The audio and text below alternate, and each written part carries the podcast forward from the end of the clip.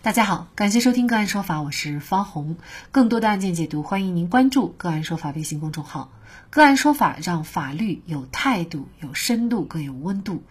就这相关的法律问题，今天呢，我们要跟大家来关注：与保洁女子特殊交易以后，怕被妻子发现，将醉酒女子拖到楼道致其冻死，获刑。河南焦作张某的妻子回娘家以后，让张某将自家的卫生打扫一下。张某呢，就通过聊天软件找到了保洁阿姨，双方约定以六百块钱的价格让保洁阿姨打扫家里的卫生，并且发生一次关系。可万万没想到的是，两人还喝上了，喝醉酒以后就出事儿了。据了解，案发当天两人喝酒以后，张某来到客厅沙发上睡着了。保洁阿姨一丝不挂地躺在屋里地上睡着了，一睡就从下午睡到了晚上九点。打开手机以后，张某迷迷糊糊地发现妻子给自己打了好几个电话，还发了很多信息。等张某回过去的时候，发现妻子已经把自己拉黑了。张某一下子就慌了，想起自己答应妻子晚上要去老丈人家里的，就赶紧给保洁阿姨穿衣服。结果不知道是因为酒喝多了，还是没醒酒的原因。还是因为觉得自己犯错了，心里害怕，怎么着也无法给保洁阿姨把衣服穿上。保洁阿姨此时也醉得一塌糊涂，无奈之下，张某就将保洁阿姨从家里拖到了楼道里面，并将保洁阿姨的衣服、打扫卫生的工具统统扔到了楼道里，希望保洁阿姨醒酒之后就穿上衣服自行离开，自己也匆忙赶往了老丈人家。第二天早上，小区有人报警，发现了一具全裸女尸。张某被警方带走接受调查。经过法医鉴定，保洁阿姨的死因是低温冻死、出血、醉酒加速死亡。在法庭上，保洁阿姨的诉讼代理人坚持认为张某应当涉嫌故意杀人罪，理由如下：一。据张某所说，自己看到妻子的电话和信息之后，内心非常慌乱。看到躺在地上的保洁阿姨，未免妻子发现自己的丑事，很有可能产生杀人的想法。二，案发当时正值冬天，张某将醉酒裸体的保洁阿姨拖拽至零下低温的室外，可能会被冻死，却仍持放任无所谓的态度，其主观上存在故意杀害保洁阿姨的目的。三，张某是学医出身，有着丰富的临床医学学习经历，对人体的认知程度应当远高于常人，应当意识到可能发生死亡的结果，却仍然放任。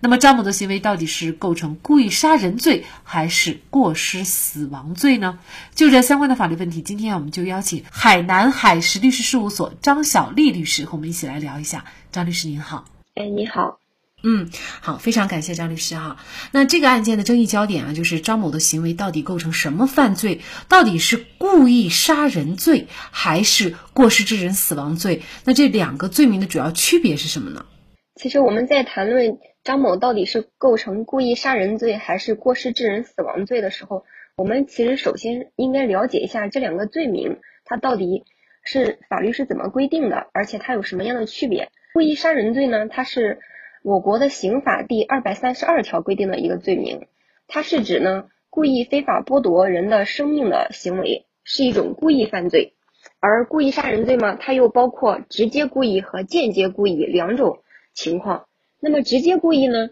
它是指有明确的杀人目的，并且希望他的行为能够致使别人死亡这样一个结果发生，而间接故意呢，是说。这个行为人他对自己的行为可能造成被害人死亡这样的一个结果，他是采取了一种放任的态度。这些是我国法律对故意杀人的一个规定。那么过失致人死亡罪呢，是我国刑法第二百三十三条规定的一个罪名，它是指由于行为人的过失导致他人死亡的后果，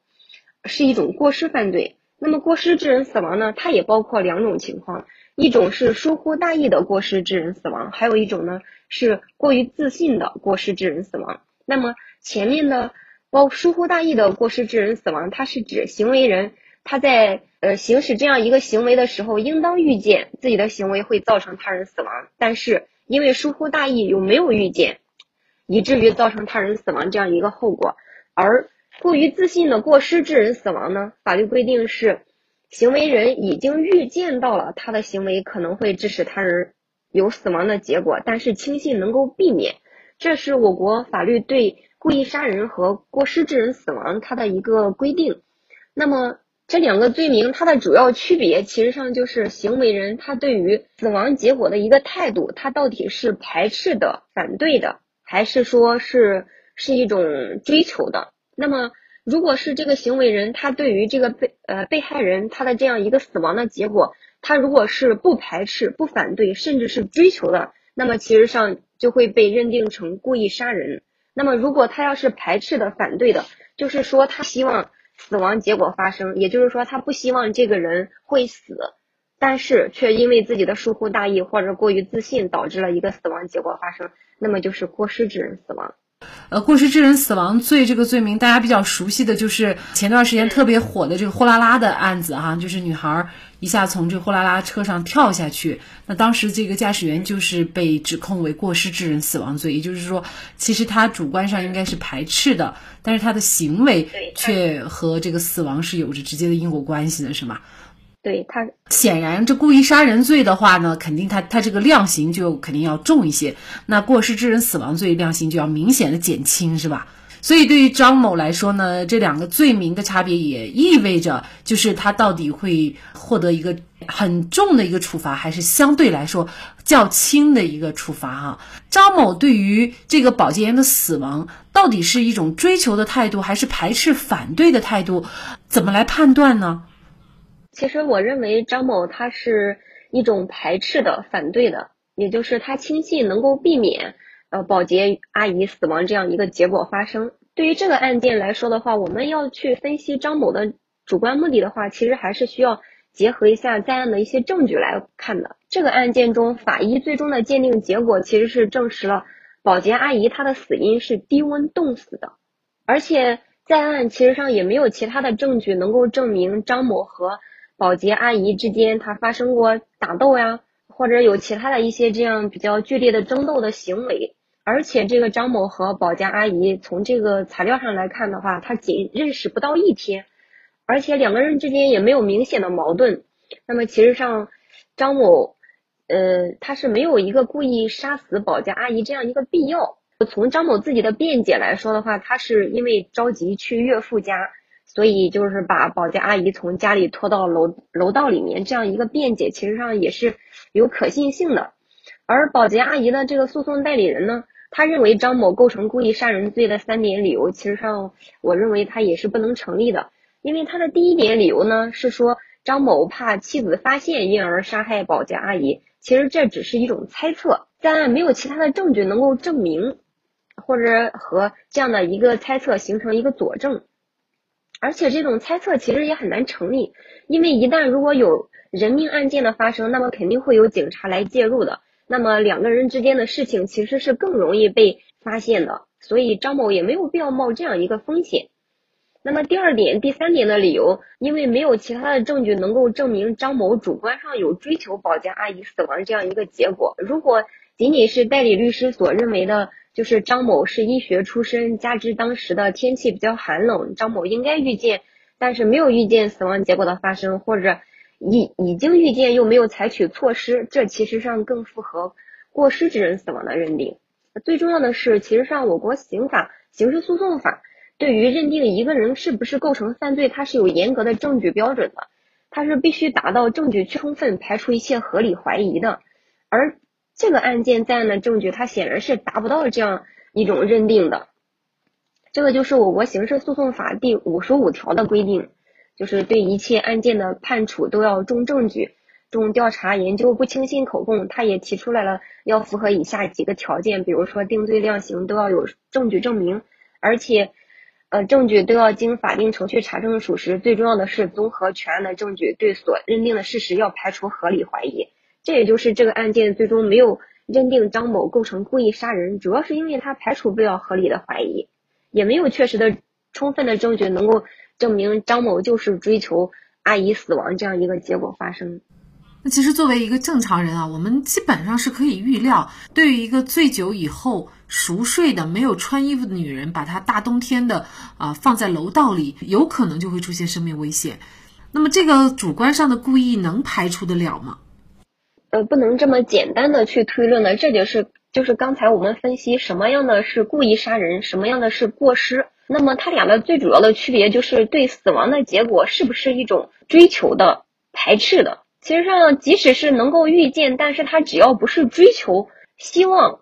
发生这样一个结果，就不能认定他是故意杀人。第一是不能排除其他的合理怀疑，第二是你确实没有